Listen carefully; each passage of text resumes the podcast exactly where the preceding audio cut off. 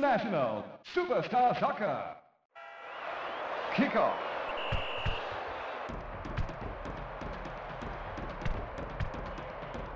Saudações ouvintes, sejam bem-vindas e bem-vindos a mais uma edição do podcast Cenários, o programa que conta tudo sobre as partidas mais importantes da história do futebol.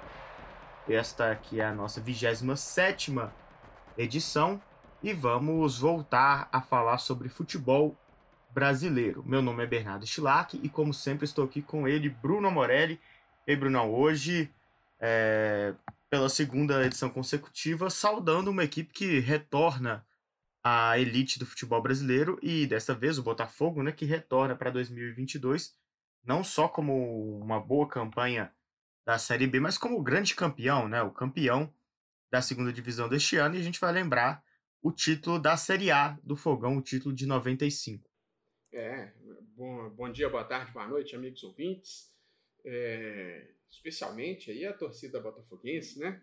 O bicampeonato do Botafogo na Série B. É, e assim como o time que a gente vai retratar hoje, também começou desacreditado, né? Ninguém botava muita fé né, no, no Botafogo. É, o pessoal achava que o Vasco, o Cruzeiro talvez tivessem mais chance de subir do que o Botafogo e acabou que o Botafogo voltou e o Vasco e o Cruzeiro permanecem aí mais um ano na Série B. Né? Vamos falar aí hoje talvez o, o último time, o último grande time do Botafogo, talvez, né? É, que é esse Botafogo de 95, né? o último título nacional do Botafogo que ficou marcado aí por alguns personagens icônicos, né, Bernardo? Ah, sem dúvida, né? E o Botafogo tem aí grandes personagens na sua história. Teve até bons times, né? Depois. É, a gente pode lembrar até de personagens marcantes como Sidorf, né? Um, uma figura improvável no futebol brasileiro. Louco Abreu também, outro cara, outro cara folclórico. Mas com esse sucesso, sem dúvida, né? O time de 95 é, ainda ocupa um espaço muito grande no coração do torcedor do Glorioso.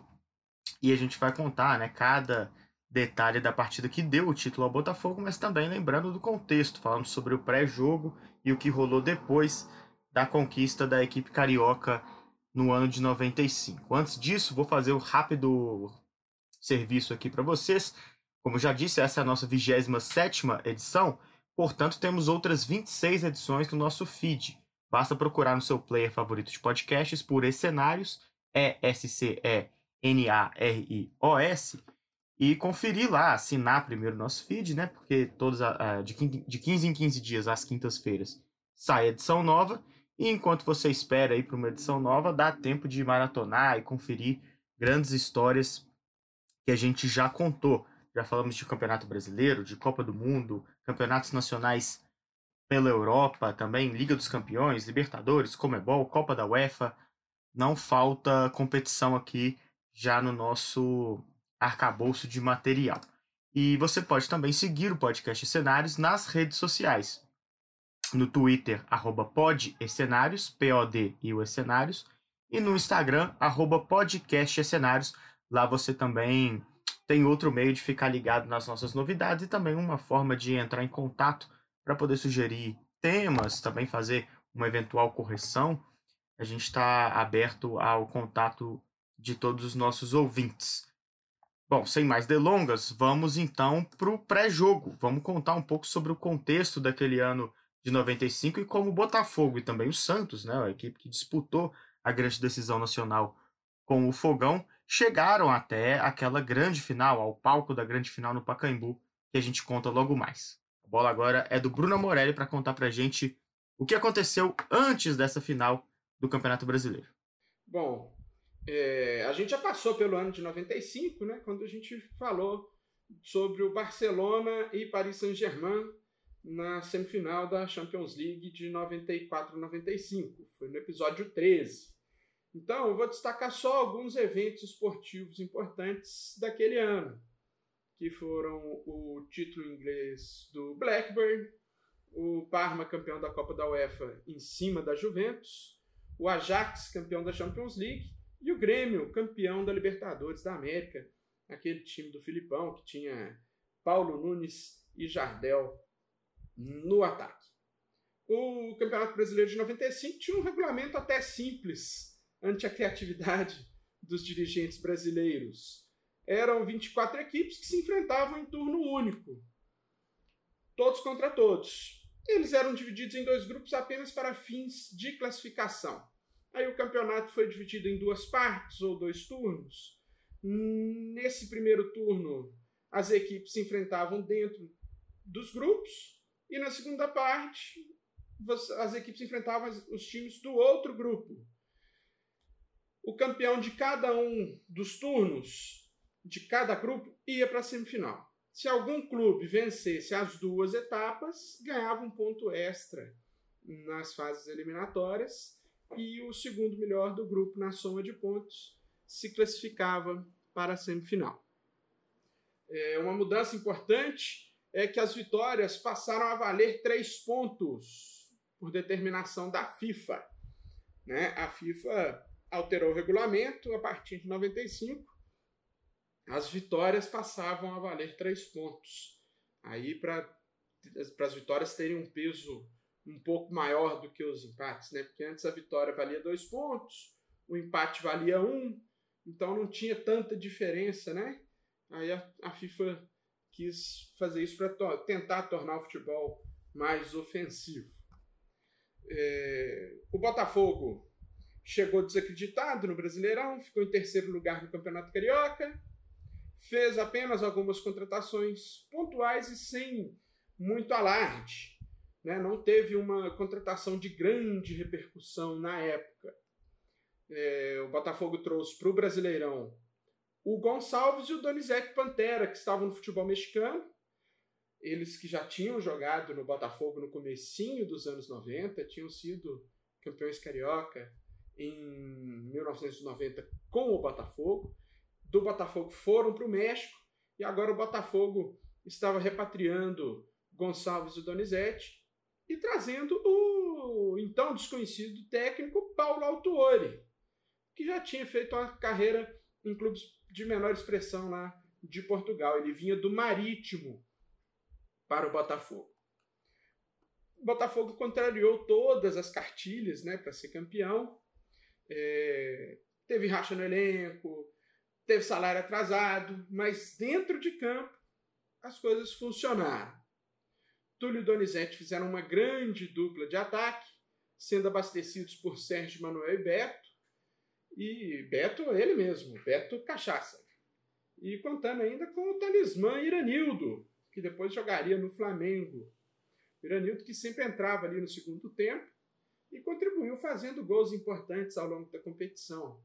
Inclusive fez gol num dos grandes jogos do Botafogo naquele campeonato, que foi o clássico contra o Flamengo, uma vitória por 3 a 1 no Castelão. O, o Iranildo fez um gol, os outros gols foram do Gonçalves e do Túlio Maravilha, em cima do Flamengo, do pior ataque do mundo, né? Sávio, Romário e Edmundo. Na defesa, Gotardo e Gonçalves fizeram uma dupla sólida dando bastante segurança ali à meta defendida pelo Wagner, que enfim se firmava como goleiro titular do Fogão, ele que chegou em 93 e teve ali um 94 de altos e baixos, ele chegou a perder a posição em 94 para o Carlão, que era o reserva dele agora em 95. O começo de campanha do Botafogo não foi tão animador. A primeira etapa ali, o Botafogo ficou só em quinto lugar na chave, mas aí na segunda etapa o time encaixou e conseguiu a liderança da Xavier. Nessa segunda perna, o Botafogo, nos 12 jogos, teve oito vitórias, três empates e apenas uma derrota. O Santos também chegou no Campeonato Brasileiro sem muita expectativa. É... Não conseguiu se classificar para a final do Paulistão. Na fase semifinal, ele ficou em terceiro lugar no grupo, ele ficou atrás não só do Corinthians, mas também da Portuguesa que foi quem brigou ali mais é, intensamente com o Corinthians por uma vaga na final, a portuguesa que perdeu a classificação nos minutos finais para o Corinthians em 95. E também não fez grandes contratações, vivia ali uma fase de reestruturação econômica, e também não era tido como um grande candidato ao título. Os destaques do time eram o Giovanni, que pintou o cabelo de vermelho durante o campeonato, e o Jameli, revelado pelo São Paulo e que chegou para fazer dupla ali com o Giovanni. Eles fizeram aí a torcida Santista sonhar com o título depois de 11 anos. O Santos aí que já amargava aí 11 anos de jejum de títulos, o último tinha sido o Paulista de 84. O Giovanni assumiu a camisa 10 do time e foi tido como um messias. Tanto é que até hoje tem aí a torcida Testemunhas de Giovanni. Né? Lá na Vila Belmiro a gente sempre vê a faixa né, das Testemunhas de Giovanni. Seu futebol encantou a todos e trouxe esperança à equipe praiana. O goleiro era Edinho, ele mesmo, o filho do rei. O Santos teve a campanha mais regular do que o Botafogo na primeira etapa ele foi o terceiro na chave B. Na segunda etapa, venceu o grupo apenas um ponto à frente do Galo, ficando com a melhor campanha na classificação geral, enquanto o Botafogo foi o terceiro. Nas semifinais, tivemos Santos e Fluminense, Botafogo e Cruzeiro. O Santos perdeu o primeiro jogo lá no Maracanã, 4 a 1 para o Fluminense. Na volta, um jogo histórico que certamente retrataremos um dia aqui no Escenários, o Santos venceu por 5 a 2 no jogo que o Giovani comeu a bola. Foi a primeira vez que alguém recebeu uma nota 10 na história da bola de prata da placar. E isso se repetiu depois de novo, acho que só o Kaká em 2002 e depois o Neymar também ganhou uma nota 10. Mas assim, foram raríssimas as notas 10 na bola de prata e o Giovani foi o primeiro. O Botafogo enfrentou dificuldades também. Passou apertado pelo Cruzeiro, empatou em 1 a 1 no primeiro jogo no Mineirão. No Maracanã, segurou o empate também 0 a 0 Teve olha, olha essa informação, Bruno. 2020 aconteceu a quarta oportunidade de alguém ganhar a nota 10 na bola de prata. Mas aí já não é a bola de prata da placar, né? Agora é o prêmio ESPN Bola de Prata, certamente com critérios muito mais benevolentes, porque eu poderia ficar aqui por cinco horas te perguntando quem você acha que ganhou a nota 10 na bola de prata, que acho que você não conseguiria acertar. Então, por bem do nosso ouvinte que não vai querer ficar ouvindo isso, eu vou te falar aqui. O Thiago Volpe foi o quarto jogador na história da bola de prata, com a ressalva de que não é mais da placar, é da ESPN, venceu é, ganhou a nota 10. Aí sim. Por atuação na goleada por 4 a 1 contra o Flamengo. Essa realmente foi bizarra, hein? E ainda tomou um gol, tirou nota 10. Tá bom. Pô, não, eu não vi adivinhar. Aí agora você corta e põe aquele áudio do Zagalo. Aí sim, fomos surpreendidos novamente. Bastante. Isso é, é, é. Tá. Bom, passado o choque dessa informação, é, vamos voltar aqui, né? O, o, Botafogo passou com porque tinha melhor campanha do que o Cruzeiro e a final seria contra o Santos. O Santos chegou com a vantagem dos dois empates, que não valeu de muita coisa. Na primeira partida, foi numa noite de quarta-feira no Maracanã, vitória do Botafogo por 2 a 1 Gotardo e Túlio fizeram pro Glorioso e o Giovani diminuiu para a equipe paulista. A torcida do Santos, que foi tido pela imprensa como grande favorito, comemorou o resultado, acreditando numa nova virada no Pacaembu, no jogo que a gente retrata hoje.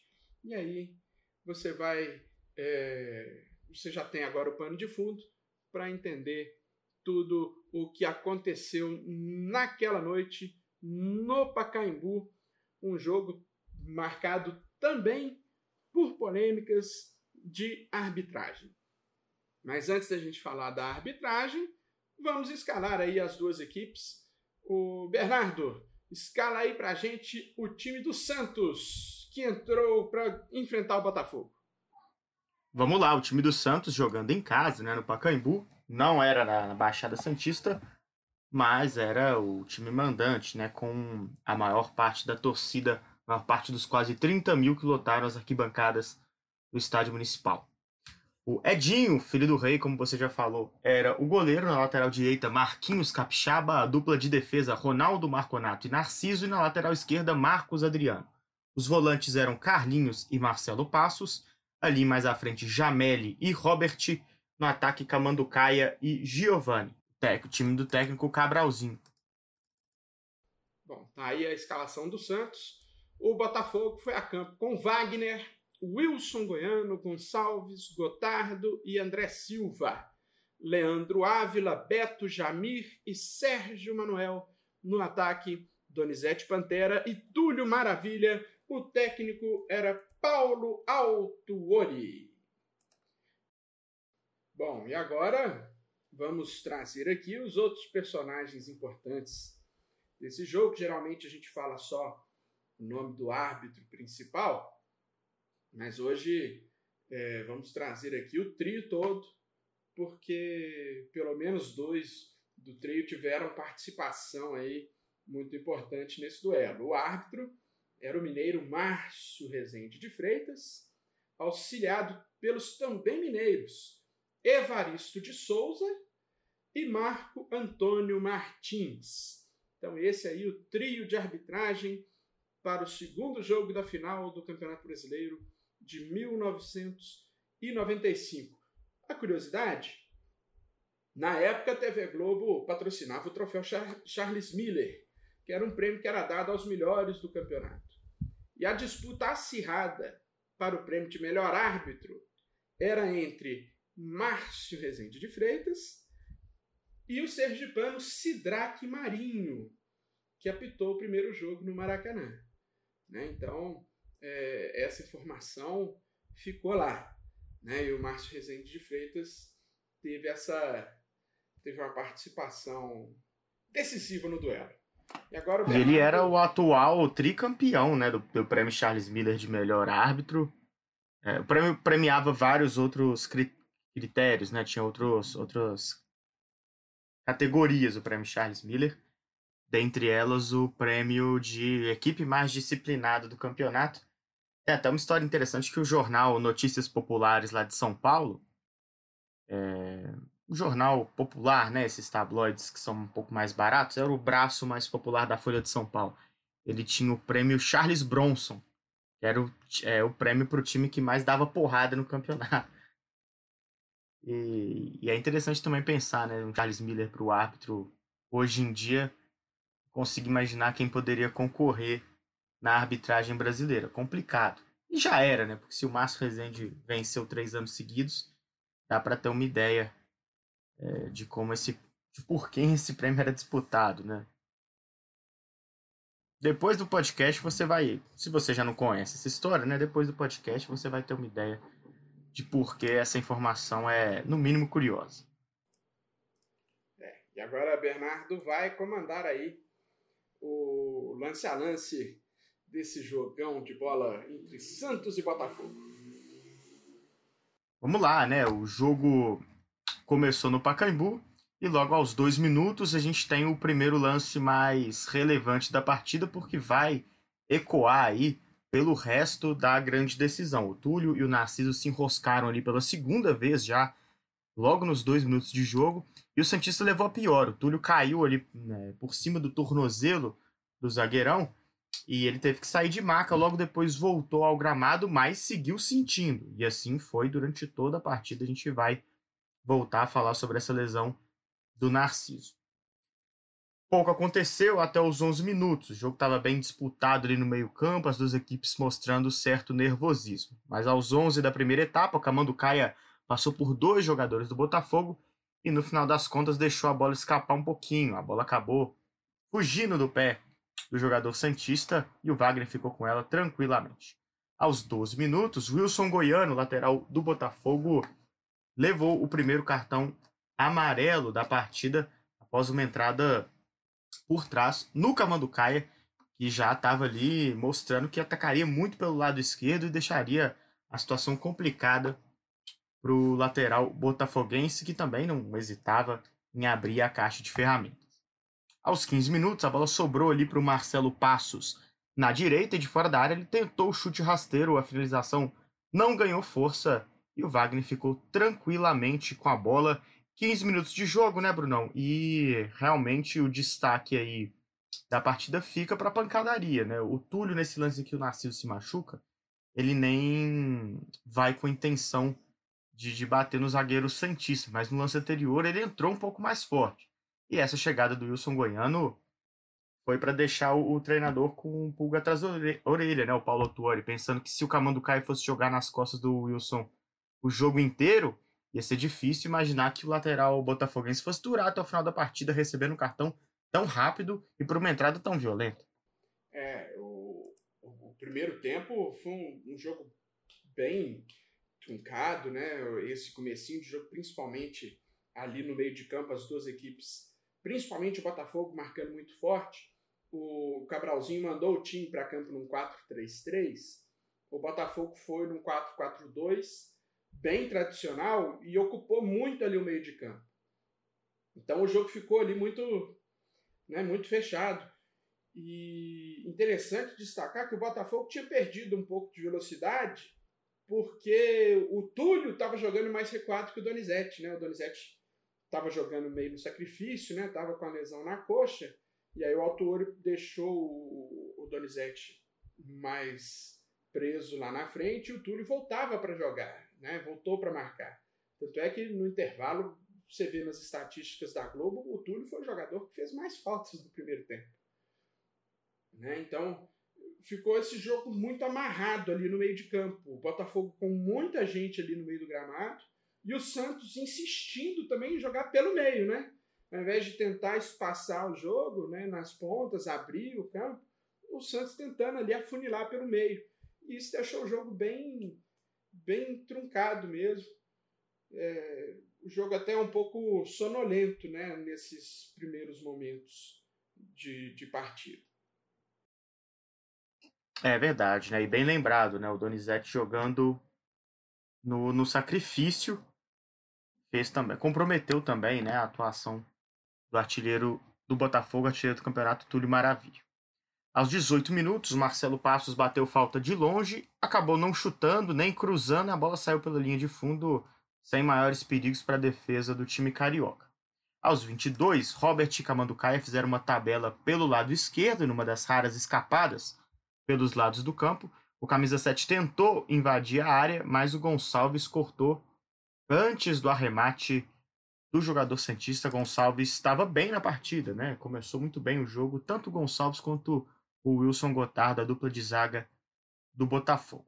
Aos 23 minutos, o Túlio Maravilha de novo mostrando aí que estava com vontade, era voluntarioso na marcação, mas não sabia fazer muito bem esse tipo de função. Mais uma falta agora por trás no Giovani. Bem ali no círculo central, acabou saindo sem cartão, camisa 7 do Fogão. E saiu barato, né? O Túlio Giovani, as duas grandes estrelas, aparecem de fato aí pela primeira vez na partida, num lance que não tem nada a ver com o que lhes caracteriza, né? A bola, uma, uma pancada ali no meio de campo. Aos 24 minutos, acontece o primeiro grande lance de perigo do jogo e a bola já foi morrer no fundo das redes. O Sérgio Manuel cruzou na marca do pênalti, o Jamir desviou de cabeça e a bola sobrou para o Túlio, que bateu de perna esquerda no canto direito do goleiro Edinho e colocou o Botafogo na frente. Você vai ouvir como Bruno Morelli narrou esse lance. Falta perigosa para o Botafogo na ponta canhota do campo de ataque. Atenção, Sérgio Manuel autorizado. Levantamento feito, cabeçado, desvio, Túlio dominou, bateu. Gol!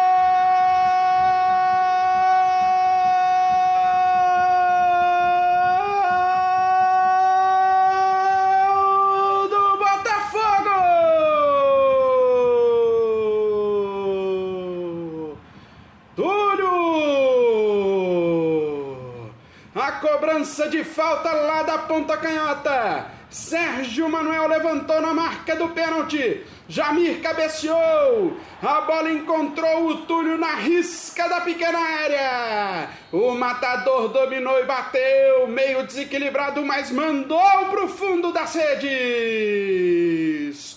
Túlio Maravilha, camisa número 7. Aberta a contagem no Pacaembu.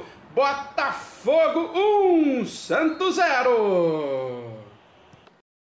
Tá, então gol do Botafogo que abre o placar jogando fora de casa, se coloca em posição bem confortável, é, considerando as duas partidas.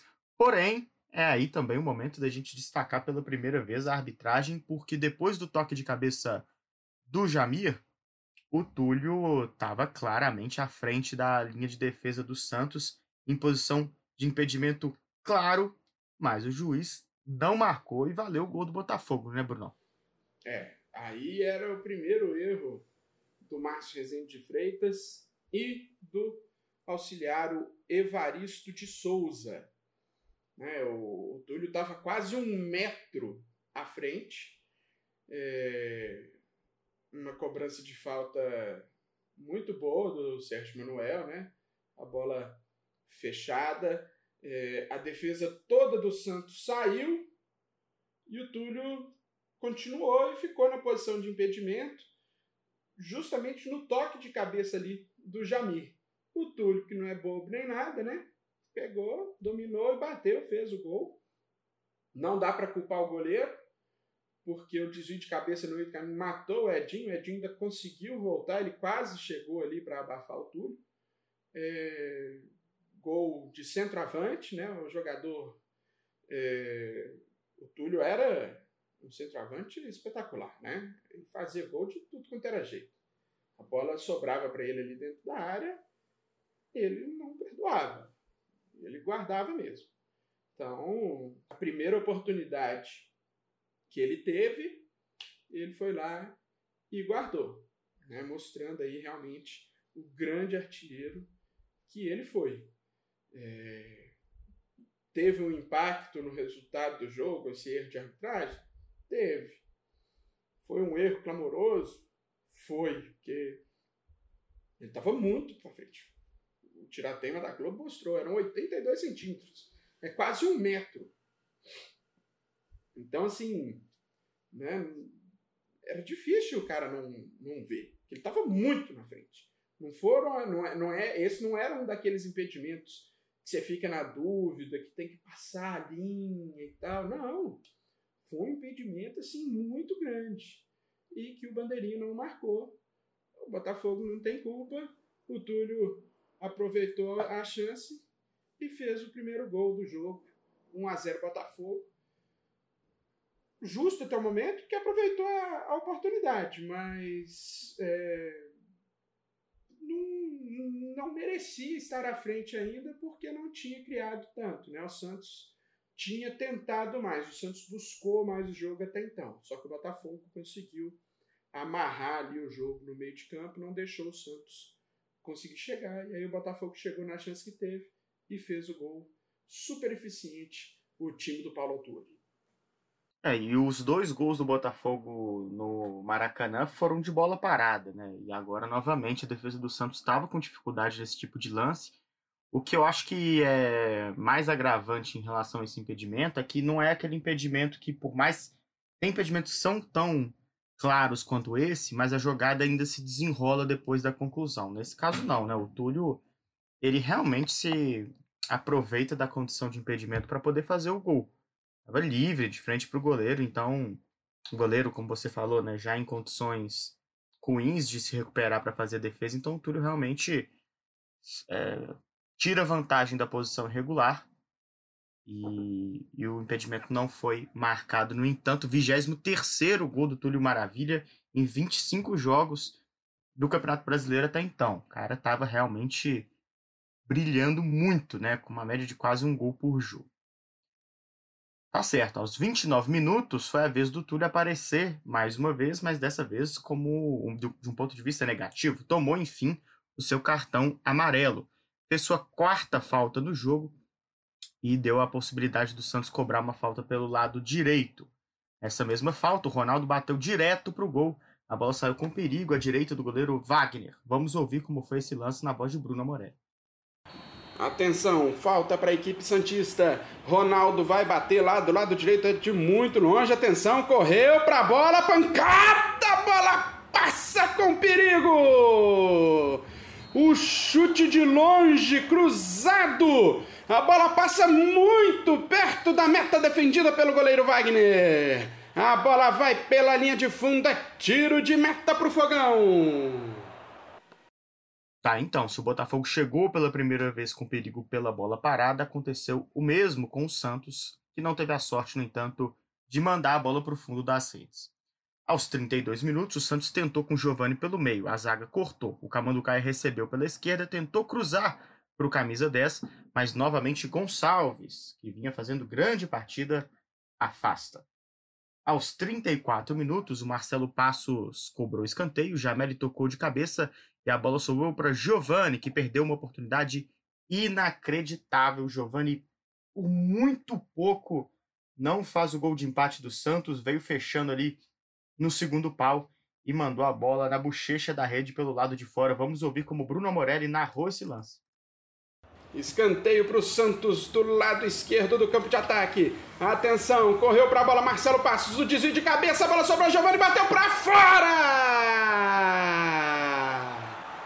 Bateu para fora o Giovani. Com o gol aberto. O Marcelo Passos bateu escanteio fechado. A bola desviou na cabeça do Jamel e sobrou lá no segundo pau. O Wagner estava batido. O Giovani só escorou e a bola foi pela linha de fundo. Perde grande chance de empatar o jogo, Santos. Segue 1 a 0 na frente o Botafogo. Que chegada do Santos, hein, Bruno? O Giovani quase, quase empata a partida. E essa, essas cobranças né, de falta do Marcelo Passos já estavam dando ali a cara né, de que seriam realmente é, opções de, do Santos levar perigo. O jogo estava complicado e a bola parada era sempre uma possibilidade interessante para a equipe Santista empatar o jogo e ir em busca do empate ali também no confronto somado, né? placar somado. Sim, e, e essa bola ele estava sozinho, né? Porque a bola atravessa toda a área, o gol estava aberto, ele só parou o pé, a bola bateu e saiu. Né? Desperdiçou uma chance, sim, né, de ouro. É, ele podia ter mudado ali a história do jogo, porque era um pouco mais de 10 minutos depois do Botafogo ter feito o, o seu gol. Num momento que o Santos começou a conseguir um pouco mais de espaço para jogar. E aí, se ele consegue empatar o jogo ali, ele ia incendiar a torcida e o time ia voltar para o segundo tempo numa condição muito mais favorável. Né? É um pecado ele ter perdido esse gol. Né? É um gol que não, não pode perder. Né? Um gol que talvez o Túlio, que era um jogador menos técnico do que ele, tiver, teria feito, talvez. Né? Uhum. O centroavante que tá lá para empurrar a bola para dentro. E, e o Giovani leva a mão à cabeça, né? ele fica. Né? Ele não acredita no gol que ele perdeu.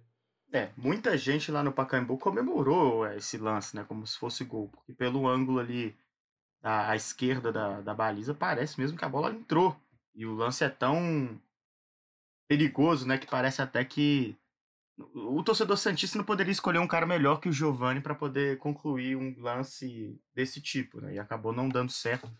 Realmente um prenúncio ali da da tarde e noite que teria a equipe paulista no Pacaembu. Aos 35 minutos, Narciso, que estava já jogando meio manquitolando, mostrou que para pancada ele estava bem saudável, atropelou tudo e recebeu o cartão amarelo. E aos 40 minutos, duelo ali de dois jogadores que não estavam 100% fisicamente. O Donizete e o Narciso ali no meio de campo levou a melhor o Pantera, que arrastou até a entrada da área e finalizou com muito perigo, quase que ele faz o segundo.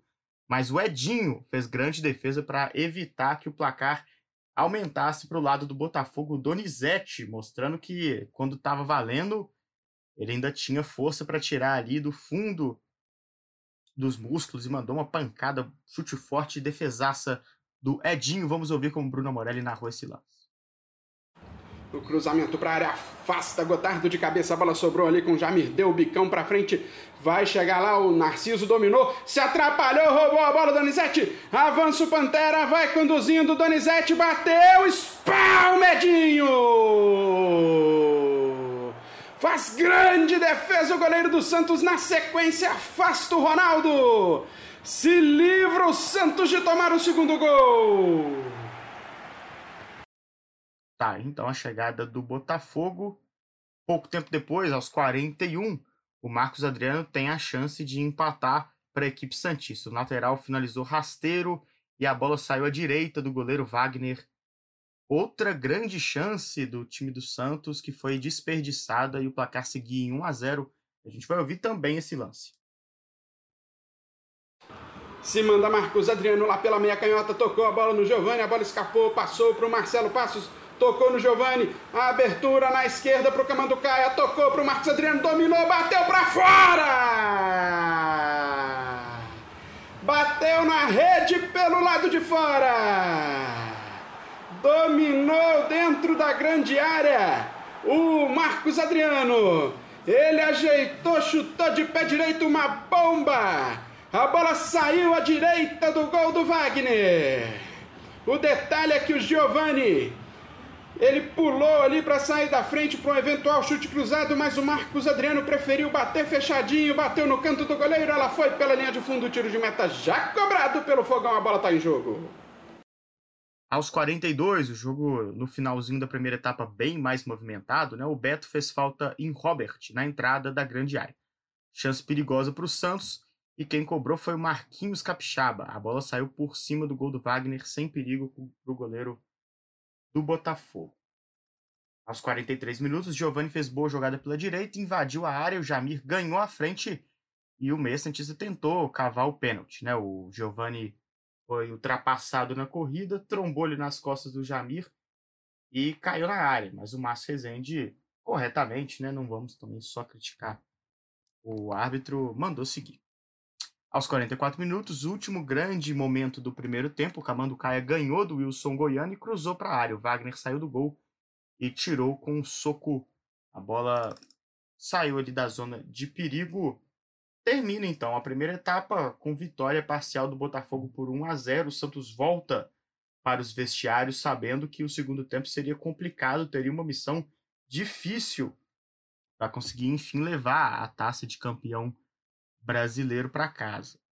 É, jogo melhorou muito no final do, do, do, primeiro tempo, né, Bruno? As duas equipes realmente se soltaram um pouco mais e o destaque fica para o lado Santista, né? O Santos foi o time que levou mais perigo ao gol botafoguense, embora não tenha conseguido furar a meta do Wagner. É, talvez a necessidade de fazer o resultado, né, tenha contribuído para que o Santos buscasse mais jogo, do que o Botafogo. Não conseguiu ser eficiente, né? É, pecou na finalização, pecou no último passe, não não estava conseguindo finalizar, né, em boas condições o Santos. A melhor finalização foi aquela que o Giovani perdeu o gol com o gol aberto. É, a, o Botafogo muito sólido na defesa, não deixou o Santos jogar é, até na transmissão da Globo, né?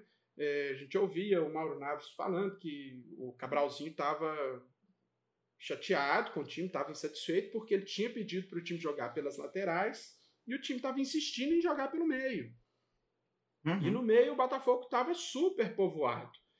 Você tinha o, o Leandro Ávila, você tinha o Jamir, você, você tinha o Beto e você tinha o Sérgio Manuel.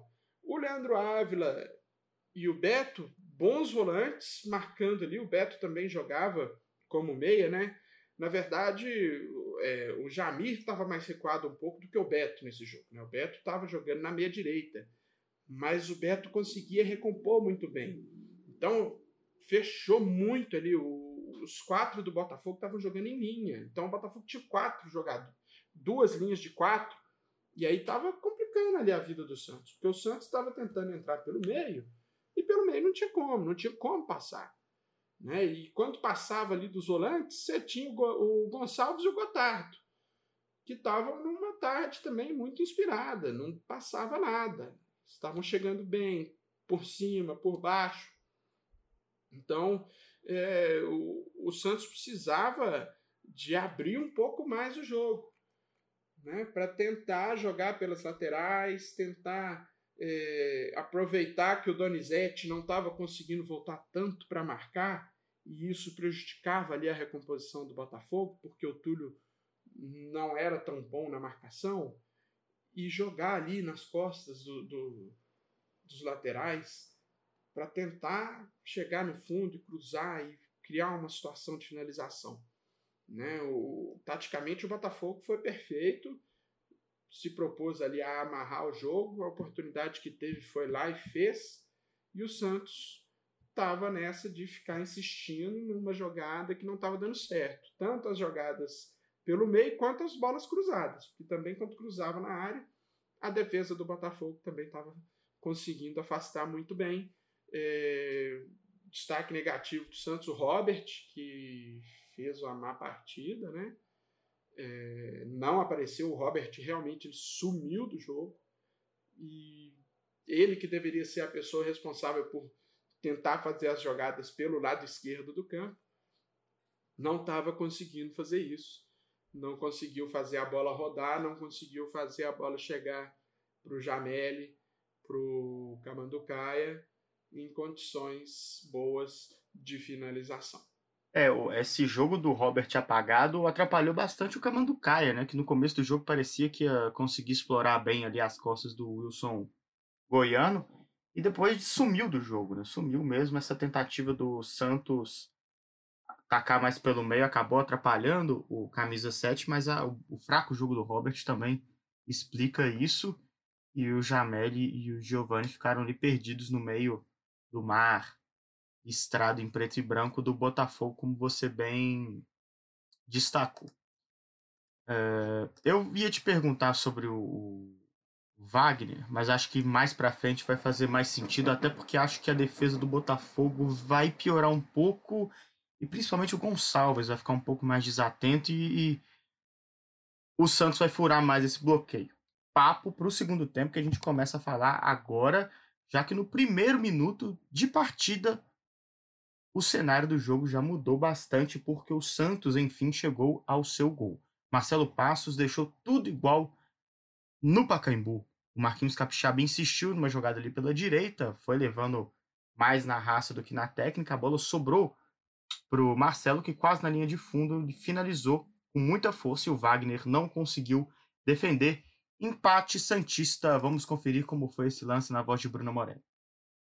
Narciso domina lá do lado esquerdo. Ele faz o passe curtinho no Jameli que voltou para buscar o jogo. Faz o lançamento longo lá na ponta direita. Capixaba dominou, vai para cima do Sérgio Manuel, passou por ele, entrou na área, dividiu com Gonçalves, a bola sobrou, Marcelo Passos bateu.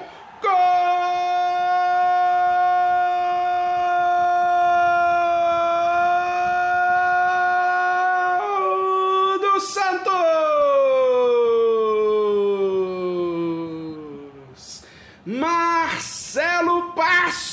Camisa número 5. O lançamento longo do Jameli. O Capixaba entrou na área, dividiu com o Gonçalves, a bola sobrou. Sobrou limpinha pro Marcelo Passos encher o pé. Ele soltou a bomba, chute cruzado, fuzilou, não deu chances pro goleiro Wagner balança as redes do gol do Botafogo, empata o jogo Santos, Botafogo na decisão do Campeonato Brasileiro Santos. Agora o placar mostra Santos 1, um, Botafogo também 1. Um. Tá aí, gol rápido do Santos e gol que determinou ali mais ou menos os 10 minutos seguintes, né? O Santos fez o gol e seguiu na pressão aquele gol que a gente fala é uma expressão complicada, né? Porque não existe gol no momento errado. Mas existem momentos mais cruciais da partida, né? E o Santos já voltando do intervalo com um gol, deu outro clima para a partida. O time sentiu, a torcida sentiu e o Santos entrou de vez no jogo. É, e era, não dá para falar ainda que foi resultado da mudança do Cabralzinho, né? Mas o Santos tinha que ir para cima mesmo. O Santos estava com quatro atacantes e tinha que tentar ali de todas as formas, porque o Santos precisava, não era de um gol, precisava de dois. Né? E essa jogada, esse lance é o segundo erro da arbitragem na noite, né? Porque quando você olha pela câmera por trás do gol, o Marquinhos Capixaba claramente conduz a bola com a mão, né? Ele escorrega, a bola vai escapando, passando para trás dele, ele levanta o braço, bate intencionalmente com o braço na bola, e aí ele consegue fazer o passe para o Marcelo Passos fazer o gol. Então aí o segundo grande erro da arbitragem. Esse lance talvez seja realmente mais difícil de pegar do que o impedimento. Tinha muita gente na frente, né? É, uhum. O jogador de costas para o bandeirinha e muita gente na frente do Márcio Rezende. Mas mais um erro de arbitragem. E isso aí incendiou a torcida do Santos, animou o time e o time foi para cima, né? É, tinha mais gente lá na, na frente e aí o, o time do Botafogo ficou sem gente para sobrar na marcação, né? E aí o Santos começou a conseguir mais espaço, conseguiu criar mais chances. O jogo fica um pouco mais aberto, porque o Botafogo recua demais e o Santos começa a tentar ali fazer o abafo em cima do Botafogo. Aí o Botafogo já perde um pouco de eficiência é, em não deixar o Santos jogar e começa a tomar um pouco mais de pressão. Os 10 minutos, né, o Santos pressionava, mas sem criar grandes chances, e a TV mostra uma estatística que dá uma ideia da tensão dessa partida e de como as equipes estavam tendo dificuldades em criar chances limpas, por assim dizer, né? Jogadas realmente mais pensadas do que brigadas. Foram 72 passes errados até os 10 minutos da primeira etapa, exatamente 36 para cada lado. Isso dá uma média de 1,3 passe errado por minuto. Considerando aí que a bola rola menos de 50% dos minutos que estão rodando no cronômetro, né? Então, é, é muito passe errado, muito nervosismo e muita dificuldade de criar jogadas sem que um dos dois sistemas defensivos intervenha e atrapalhe as jogadas dos ataques adversários. Aos 11 minutos, o Macedo cruzou com muito perigo. O Leandro conseguiu tirar de cabeça. O Botafogo vai tentando ali suportar a, ofensiva Santista. Aos 14 minutos, mais um cartão amarelo, dessa vez para o Santos. O Jameli fez falta por trás no Beto e recebeu ali a advertência. Pouquíssimo aconteceu, o jogo entrou aos 20 minutos, chegou até os 23 e agora sim, né, em jogada pela direita, o Donizete fez bem o pivô, tocou para o Jamir que buscou o Túlio na área, mas isolou o cruzamento. Né? O Donizete estava ali baleado, conseguiu tocar a bola para o Jamir e tentava o Túlio no segundo pau, mas acabou mandando muito longe. Pareceu até que ele tentou chutar para o gol, mas ficaria até mais feio para o Jamir a gente dizer que ele tentou o arremate porque a bola saiu pela linha lateral. Vamos então falar que ele tentou achar o Túlio. Aos 24 minutos, o Ronaldo fez falta em Beto a poucos metros da área, um pouco mais pela esquerda. O Wilson Goiano foi para a cobrança, mas bateu muito mal e mandou a bola por cima do gol de Edinho. Aos 27, o Jamir fez falta dura em Marcos Adriano. E me esquentou ali, né? Os jogadores já já falei, o jogo estava nervoso. O Jamir fez uma falta mais dura ali no lateral do Santos. Os jogadores já começaram ali naquela confusão, empurra, empurra, mas nada foi para frente. O que interessa é que na cobrança, o Marcelo Passos bateu muito bem na bola. Bola no canto esquerdo de Wagner, que fez uma lindíssima defesa de mão trocada. Vamos ouvir na voz de Bruna Morelli como foi esse lance. Falta perigosa para o Santos lá na meia canhota. Marcelo Passos posicionado para fazer a cobrança. Lá na área o Narciso, Giovanni, o Jameli. Bola perigosa. Ronaldo tá ali também para a bola. Vamos ver quem vai. Marcelo Passos correu para a bola, bateu Wagner! Faz grande defesa o goleiro do Botafogo. De mão trocada. O Marcelo Passos jogou no canto que o Wagner protegia, o canto esquerdo do gol. E o goleirão do fogão voou nele e mandou pela linha de fundo a escanteio para o Santos. Tá aí, primeira grande intervenção do Wagner nesse segundo tempo. Logo mais a gente vai citar o nome dele outras vezes. Aos 32 minutos, Macedo avançou pela direita, encontrou Giovani na área. Ele limpou bem a jogada, deixando Gonçalves no chão chutou rasteiro, mas a bola acabou saindo à esquerda do goleiro botafoguense é, Gonçalves. Para mim, a partir daí já começando a fazer um jogo um pouco pior. Giovani driblou ele fácil dentro da área. Agora vamos para uma sequência de bons lances.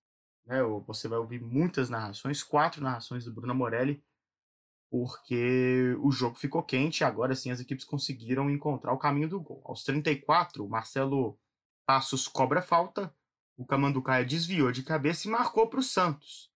Porém, não deu tempo nem de comemorar. O árbitro apontou ali que o Bandeira marcava um impedimento do atacante Santista e anulou o gol a gente já comenta sobre o lance, vamos primeiro ouvir a narração.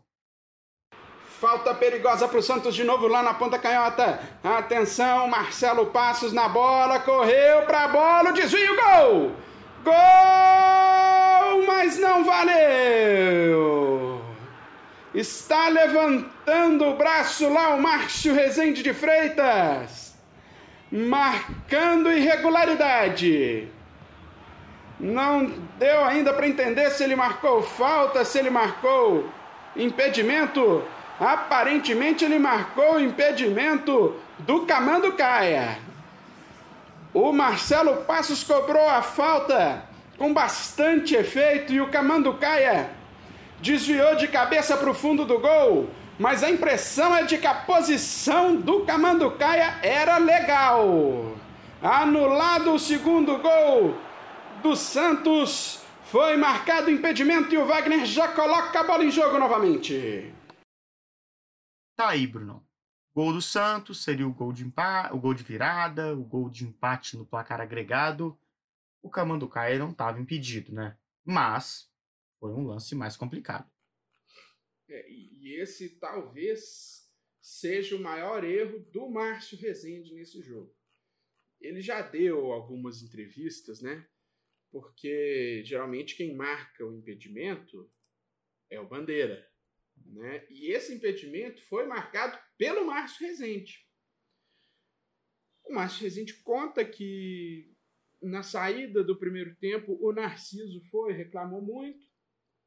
No vestiário ele foi ver o, pela televisão e ele viu que realmente o cara estava um metro quase na frente, o Túlio.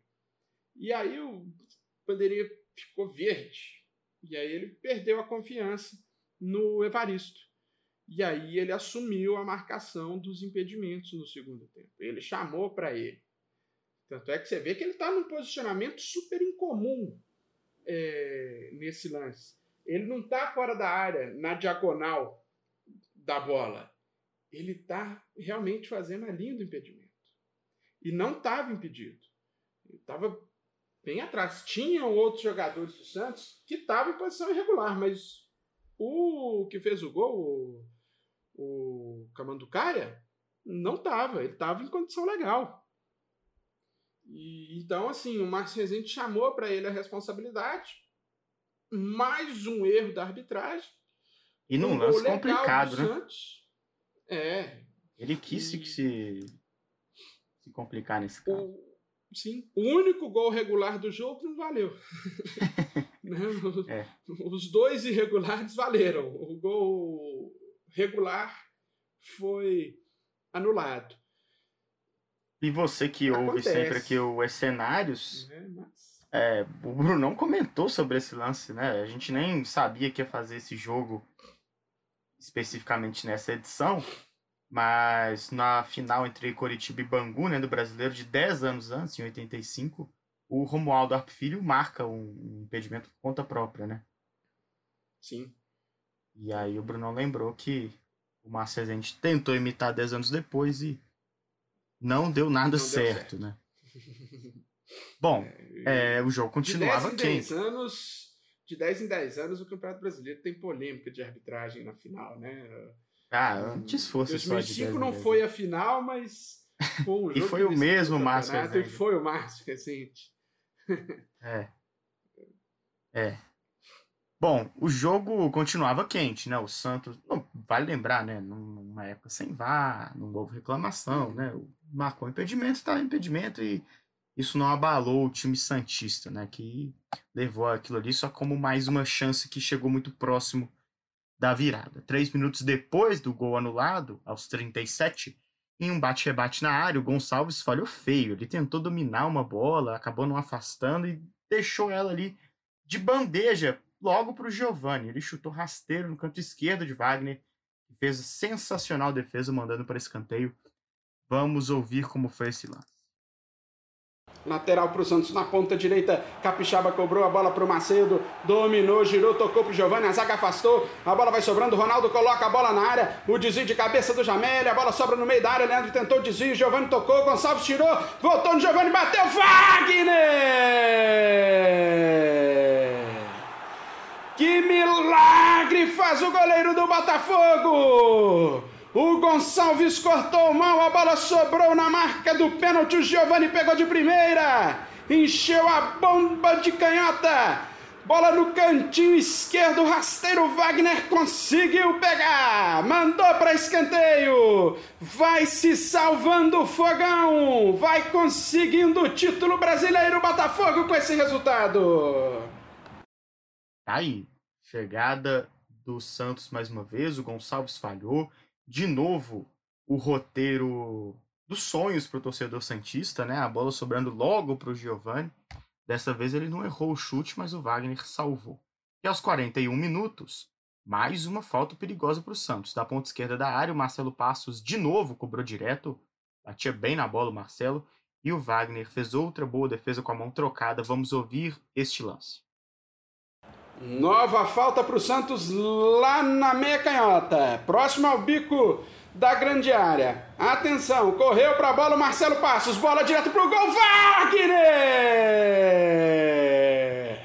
Deu o tapa nela o Wagner de novo de mão trocada.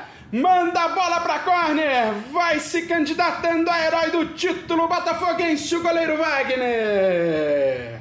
Tá aí, o Wagner salvando o Botafogo. E agora sim é o momento da gente falar sobre o goleirão do time botafoguense. O Wagner fez um jogaço, vinha fazendo um grande campeonato e é desses nomes que talvez só a torcida do Botafogo lembre com carinho, né, como essa grande temporada que fez. Porque foi um cara com uma carreira até um tanto apagada, né, Bruno? Mas um bom goleiro e que fez um, um jogo espetacular. É, o, o Wagner, que o único grande time que ele jogou foi realmente o Botafogo. Esse ano foi o, o ano, o grande ano da, da carreira né, do, do Wagner. Ele foi o ganhador da bola de prata como, como melhor goleiro do Campeonato Brasileiro de 95. Ele que em 94 chegou a perder a posição, ele tomou um, um frango num dos jogos do Botafogo, não lembro em qual jogo, mas uma falta que chutaram de longe. Ele foi agachar para pegar, a bola passou no meio das pernas. Aí ele perdeu a posição para o Carlão. Acabou recuperando a posição ainda em 94, mas que vinha tendo ali altos e baixos. Ele que começou no bom sucesso. Aí teve uma boa passagem pelo Bangu entre 90 e 93. Chegou ao Botafogo a tempo de fazer parte do elenco campeão da Comebol em 93. O titular era o William Bacana. Aí em 94 ele começa a disputar a posição ali com o Carlão.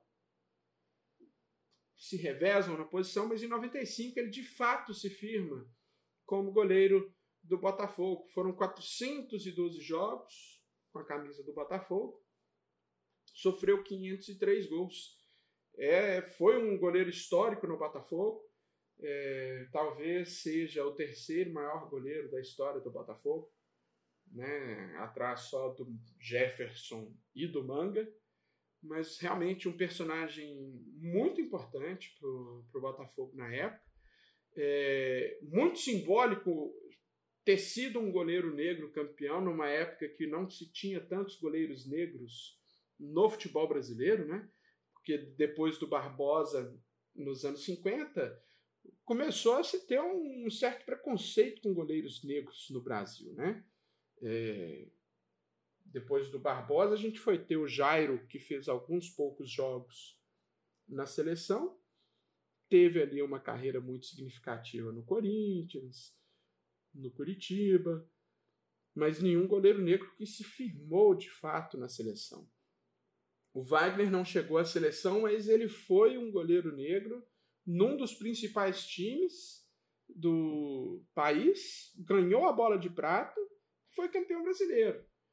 Na mesma época que estava ali surgindo o, o Dida, que foi aí um goleiro que depois se firmou na seleção e tal. Mas é muito significativo isso, né? O, o fato do Wagner ser um goleiro negro titular de um dos maiores clubes do país e campeão brasileiro como titular e tendo o um reconhecimento da torcida e, e, e se destacando. E, e, se destacou no Botafogo enquanto esteve no Botafogo.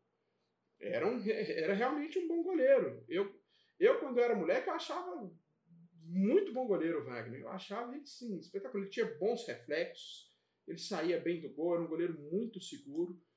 É, não falhava com, com tanta frequência é, realmente era um goleiro muito regular. Ele era é, muito bom goleiro, o, o Wagner. É, e do outro lado o goleiro negro também, né? O vice-campeão Edinho. Sim, sim. E, que era também um. Não era um grande goleiro. Mas eu acho que assim. É um pouco injustiçado o Edinho, porque por ser filho de quem ele é, por ser filho do Pelé, esperava-se que ele fosse, né? Baita de um craque. Não era um goleiro alto, era baixinho, tinha bons reflexos, era um goleiro ok. Não era assim, oh, que goleiro espetacular. O Santos, depois do Edinho, teve outros goleiros que foram muito melhores do que o Edinho. Teve o Zete, teve o Fábio Costa, né, o, o, o próprio Vanderlei, enquanto teve no Santos, em questão de qualidade técnica, muito superior ao Edinho. Mas não é um goleiro que se possa desprezar. É, e filho do Pelé no Santos, né? Tem aquela, aquela suspeita, né? De o cara tá sendo favorecido e tal. Sim. Então... E o que dificultou também a vida do Edinho, o fato de que ele começou tarde, né, no futebol. Ele foi começar no futebol em 90, quando ele voltou para o Brasil. Né? Porque ele passou a juventude, a adolescência dele nos Estados Unidos. Então ele deve ter jogado outras coisas lá que não fosse futebol. E aí, quando ele veio para cá, que ele começou a jogar futebol e aí já era um pouco tarde, né? Então, talvez isso também possa ter atrapalhado um pouco o desenvolvimento do Edinho. Mas não era mau goleiro, não. O Wagner realmente era melhor do que ele. Bem melhor. Mas, inclusive, o Edinho fez boas defesas nesse campeonato, nesse próprio jogo no primeiro tempo, uma bola difícil do Donizete Pantera, que o Edinho fez a defesa. É, então, assim, era um goleiro é, de médio para bom, né? mas não era esse goleiro ruim que as pessoas tentam vender. Né? O Edinho não era um mau goleiro. É, goleiro de carreira muito breve, né? Início tardio, o final também já começando a ter problemas a justiça, o Edinho acabou não tendo o sucesso que se esperava, né? O sucesso que se espera de quem tem essa genética do Rei Pelé. Bom, é, o jogo continuava quente, né? A gente fez uma pausa aqui para poder comentar sobre o Wagner e se você prestou atenção nesses últimos lances, né? Pausa mais do que merecida, porque ele foi muito determinante na manutenção do 1 a 1 no placar. Mas aos 42, um minuto só depois da última narração que a gente ouviu, né? Defesa de novo do Wagner em mais uma falta bem batida pelo Marcelo Passos. Foi a vez do Botafogo levar perigo. O Donizete arrancou pela esquerda, talvez usando ali a última força que ele tinha no corpo para correr, para levar perigo. Conseguiu ser mais rápido que o adversário, chegou na área, finalizou. A bola desviou no Ronaldo, explodiu na trave. Chegada importante do Botafogo que quase, quase voltou a ficar à frente no placar. Vamos ouvir a narração do lance. Sai jogando o Beto pela meia canhota, vai para cima da marcação do Capixaba, foi travado. A bola sobrou com o Sérgio Manuel, limpou a marcação, tocou a bola pro, pro Moisés. Ele fez o passe no Donizete, limpou o primeiro. Avança o Donizete na velocidade lá na ponta canhota. Invadiu a área, bateu cruzado, dizia a bola bate na trave! A bola bateu na trave! O passe do Moisés para o Donizete. Ele dominou, limpou o marcador e foi em velocidade pela ponta canhota. Invadiu a área e chutou forte, cruzado. A bola desviou no Ronaldo e bateu na trave. É escanteio para o Botafogo. Tá, então o Donizete, cara, que raça, que vontade, né, para poder participar desse jogo, sendo um fator até o finalzinho, né? O cara quase botou a bola nas redes depois de jogar quase 90 minutos baleado. Aos 44 minutos, o Sérgio Manuel derrubou o Giovani na entrada da grande área. O Santos, de novo, tinha falta perigosa. E aí, o Cabralzinho, para mim, comete o grande erro dele na partida, né? Porque depois do Marcelo levar perigo tantas vezes em bola parada, o técnico Santista mandou o Marquinhos Capixaba ir para a bola e o Marquinhos Capixaba bateu sua segunda falta no jogo e, a exemplo da primeira, isolou. A bola foi muito alta e passou por cima do gol defendido pelo Wagner. Bola sem perigo. Nessa, a essa altura, a defesa, o banco do Botafogo já estava todo de pé, já fora ali do, do, das cadeiras, pedindo ao Márcio Rezende o fim da partida. Aos 45, o Wagner recebeu o cartão amarelo por retardar a cobrança do tiro de meta e foi só isso que aconteceu. Termina a partida e o Botafogo é enfim campeão brasileiro. Ah! Pita o árbitro Márcio Rezende de Freitas! O Botafogo é o campeão brasileiro de 1995! Glorioso Botafogo de Futebol e Regatas leva a taça do Brasileirão para General Severiano numa partida histórica, até hoje muito lembrada pelos erros de arbitragem, mas que teve muita coisa interessante acontecendo com bola rolando. O Santos e o Botafogo jogando com jogadores baleados desde o começo da partida, muita raça, muita vontade e figuras históricas do futebol, né? O Túlio, que até hoje rende uma ou outra manchete, um cara, é, a, uma definição do jogador folclórico. O Giovani, que depois dessa temporada do Santos não voltou a ter esse brilho. E, mas até por isso é muito bom lembrar dessa final de 95. O Botafogo é campeão brasileiro e o Botafogo é campeão agora do Brasileiro da Série B e retorna à elite do futebol nacional. Fica aqui nossa homenagem, né, Brunão? Lembrando dessa partida histórica do Fogão no Pacaembu. Sim, foi é uma uma noite, uma tarde noite, para ficar na memória mesmo da torcida botafoguense, né? É... O título brasileiro foi a última grande glória futebolística do Botafogo, que depois foi tão maltratado, né? É... administrativamente, né? Tão mal gerido e que hoje tenta se reerguer de novo, né? O Botafogo que vem vivendo de altos e baixos, né? É... levanta, cai, levanta, cai de novo. Tem uma certa estabilidade ali, uns dois, três anos depois acontece algum imprevisto de novo, algum grande acidente econômico né, no, no, no clube. É, mas que tem ali a sua torcida aí sempre fiel, né? É, que sofre muito, mas que está ali junto com o time, né? Continua é, sustentando o Botafogo.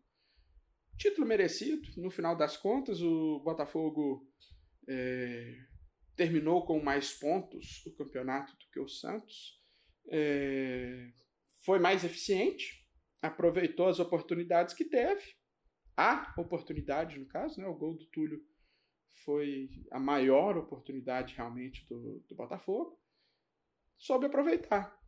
Ao Santos, no primeiro tempo faltou um pouco mais de ímpeto, né, de tentar jogar pelos lados, e no segundo tempo faltou eficiência, faltou calma, né? Porque errou muito no ataque, errou muitos passes, errou na finalização, no último passe, principalmente o Santos errou bastante, né? os atacantes não conseguiam receber a bola realmente com condição de finalizar para o gol. Quando finalizou, parou no goleiro, parou também no impedimento do Márcio Rezende. É, apesar do erro de arbitragem, a gente não pode falar que foi um título injusto, porque também é, faltou ao Santos ali um pouquinho mais de, de eficiência e de, e de garra em alguns momentos, principalmente no primeiro tempo. Então fica aí a, a, a lembrança, né, a grande glória do, do Botafogo, a última grande glória, a grande glória do Túlio, né? É o grande título da carreira do Túlio, que foi artilheiro de inúmeros torneios em inúmeros times, chegou aos mil gols. Hoje é muito lembrado pelo folclore, mas era realmente um grande artilheiro, foi um dos grandes artilheiros do Brasil nos anos 90, um dos grandes personagens do futebol brasileiro nos anos 90, o Túlio Maravilha, que não era só aquele centroavante grosso, não, ele tinha uma certa técnica, mas era realmente o matador, o goleador, era o cara que não perdoava, ele guardava mesmo. Então, é, fica a nossa homenagem aí ao Botafogo, campeão da Série B de 2021, através aí dessa homenagem aos campeões de 95, do Botafogo aí em cima do Santos, time da Estrela Solitária conquistando aí o seu título nacional. A gente fala isso assim, porque né, é, foi a única conquista nacional do Botafogo, porque a gente considera Brasileirão 71 para frente, né?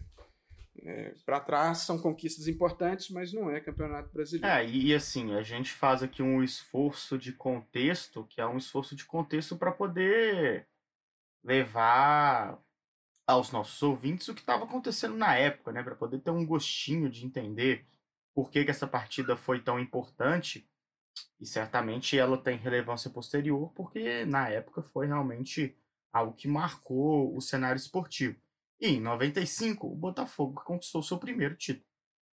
É, a gente pode discutir depois, né, se os títulos anteriores são brasileiros ou não, é uma outra discussão. Eu, tô, eu concordo com o que o Bruno falou, mas nesse caso não tem discussão, porque a gente está no contexto de 95 e não teve jornal nenhum do Brasil que falou que, que não tratou esse título como título inédito né, do brasileiro de 95. Bom, é, terminado o, a partida, né, os jogadores do Botafogo voltaram para o Rio, onde foram recebidos com uma imensa festa pela torcida alvinegra. E o que aconteceu depois, como Botafogo e Santos tiveram ali os desdobramentos de suas temporadas após esse ano de 95, é tema para o nosso pós-jogo, que vai ser guiado aí pelo Brunão. Vamos lá. Bom, depois desse jogo, o Botafogo representaria o Brasil na Libertadores de 96, junto com o Corinthians, que ganhou a Copa do Brasil, e o Grêmio, que era o campeão da Libertadores de 95 o, o Botafogo ficou no mesmo grupo do Corinthians, da Universidade de Chile e da Universidade Católica. Ficou em terceiro lugar e se classificou é, para as oitavas de final quando enfrentou o Grêmio. Empate no primeiro jogo em 1 a 1 derrota na volta por 2 a 0 Foi o fim da linha é, para o Botafogo na competição continental. O Túlio que fez um gol de calcanhar, um gol meio de bunda, nessa Libertadores, né? Que ele driblou o goleiro, acho que da Universidade Católica, parou em cima da linha, levantou a bola assim de calcanhar, a bola bateu na bunda e entrou. Foi um gol polêmico no jogo no Chile. Os caras queriam matar o Túlio. Irreverente. É, nos anos seguintes, o Botafogo seria campeão carioca em 97, ganharia o Rio São Paulo em 98, mas faria campanhas ruins no Campeonato Brasileiro. A melhor foi em 97, quando ele foi o décimo lugar. Quase foi rebaixado em 99, quando o Brasileirão adotou o, confuso sistema de promédio argentino, que o rebaixamento era, é, era decidido pela média de pontuação dos dois últimos campeonatos. Aí teve a confusão nos tribunais envolvendo o Sandro Hiroshi, que jogava no São Paulo. O São Paulo perdeu os pontos dos jogos contra Internacional e Botafogo. E o Botafogo, que tinha empatado com o São Paulo, ganhou mais dois pontos. E aí fugiu do rebaixamento, seria rebaixado o Gama.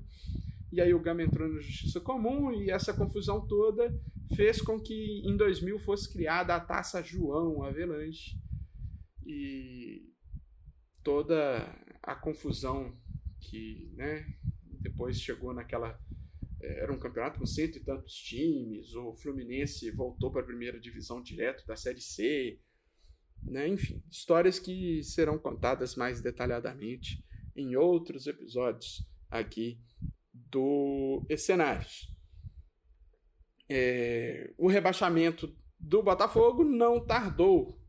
Ele chegou em 2002. O Botafogo fez uma péssima campanha, fez uma campanha terrível naquele campeonato e acabou rebaixado. Botafogo que não tinha só nomes desconhecidos, não, naquele 2002. Tinha o goleiro Carlos Germano, tinha o Galeano, volante histórico do Palmeiras. O Galeano que perdeu um pênalti decisivo naquela campanha. O Botafogo foi rebaixado, foi para a Série B, jogou a Série B em 2003, voltou, foi vice-campeão o Palmeiras foi campeão em 2003 da Série B, o Botafogo foi vice voltou em 2004. Desde então ganhou cinco vezes o Campeonato Carioca, foi rebaixado mais duas vezes para a Série B e foi campeão nessas duas vezes. Foi campeão em 2015 e foi campeão de novo agora em 2021. Nesse período também o Botafogo ganhou uma casa Botafogo que mandava seus jogos no Caio Martins, nas arquibancadas de madeira do estádio nitoroense, e que agora passou a mandar os seus jogos no estádio do Engenhão, que hoje é batizado de Newton Santos, em homenagem a um dos maiores jogadores da história do Botafogo, a enciclopédia do futebol o Newton. Outro que já passou por aqui, o né? O Santos fez boas. Outro que já passou por aqui. Sim. Duas vezes, né? No episódio 10 e no episódio 15, que a gente tratou do, do primeiro e do segundo título do Brasil em Copa do Mundo. É, o Santos fez boas campanhas nos anos seguintes no Brasileirão. É, em 97 chegou nas fases decisivas, em 98 chegou até a semifinal. E mas é, acabou perdendo seu grande craque. Giovanni foi vendido para o Barcelona. O Barcelona que tinha também o Ronaldo, contratou o Giovanni. O Giovanni chegou a ser o sucessor do Ronaldo quando o Ronaldo deixou o Barcelona para Inter de Milão. É, Giovanni que depois foi convocado para a seleção, jogou na Copa de 98, foi titular no primeiro jogo foi substituído no intervalo do jogo contra a Escócia não voltou mais ao time. Fez sua carreira depois por Barcelona, pelo Olympiacos, retornou ao Santos e encerrou sua carreira ali no meio dos anos da primeira década do, dos anos 2000. É, o Santos ganhou o Rio São Paulo em 97, foi campeão da Comebol em 98, mas a, a torcida só considerou o fim do jejum de títulos com o título do Brasileirão em 2002, aquele time da geração de Diego, Robinho, Elano, Léo e outros que fizeram história com a camisa peixeira. Depois disso, o Santos venceu o Brasileirão de novo em 2004, venceu a Copa do Brasil em 2010 e a Copa Libertadores de América de 2011. Ganhou alguns títulos paulistas também aí nesse meio tempo e revelou mais uma grande joia que acabou indo jogar no Barcelona, que foi o Neymar, que é considerado hoje o melhor jogador brasileiro em atividade. Então esse aí foi o nosso pós-jogo, a trajetória ali de, de curto, médio prazo, tanto do Botafogo quanto do Santos, que podem voltar aqui ao Escenários futuramente é, importante esse jogo, a gente tratou aí de personagens históricos dos dois times, né? O Giovanni, Edinho, Wagner, Túlio, é, o Gonçalves, o Donizete Pantera, que também já passou por aqui quando a gente tratou da Libertadores do Vasco. Então, muita gente interessante que fez história no futebol brasileiro que ainda não tinha passado por aqui. e fez a sua primeira aparição aqui hoje. Perfeito, né? Agora a gente vai então aumentando cada vez mais o número de jogadores que já passaram aqui pelo podcast e cenários. Nossa meta, claro, é completar o álbum de figurinhas, né? Vai chegar um dia que a gente vai falar sobre um jogo que todo mundo já foi já foi citado pelo menos alguma vez e com algum destaque aqui no nosso programa. É muito bom falar sobre esse título do Botafogo e espero que volte agora para a Série A e não torne a descer. A gente vai ficando por aqui. Daqui a 15 dias tem mais, você segue acompanhando a gente, volto a, a fazer o convite. Assine o nosso feed em seu player favorito de podcasts, é só procurar por cenários, é S-C-E-N-A-R-I-O-S. Siga no Twitter, Pod Cenários, siga no Instagram, arroba Podcast Cenários, faça lá também a sua sugestão para os temas das próximas edições. Brunão, um abraço e até a próxima. Valeu, Bernardo. Valeu, amigos ouvintes. Até a próxima com mais uma história é, divertida, interessante, dramática do nosso futebol, né? O futebol que desperta tantas emoções diferentes e esperamos conseguir retratá-las nos nossos episódios, né? E fique para a próxima, quem sabe aí na próxima, já falando sobre o futuro campeão brasileiro aí, o campeão brasileiro de 2021, né? Vamos aguardar os acontecimentos. Vamos lá. Daqui a 15 dias você descobre qual vai ser o tema. Até mais, pessoal.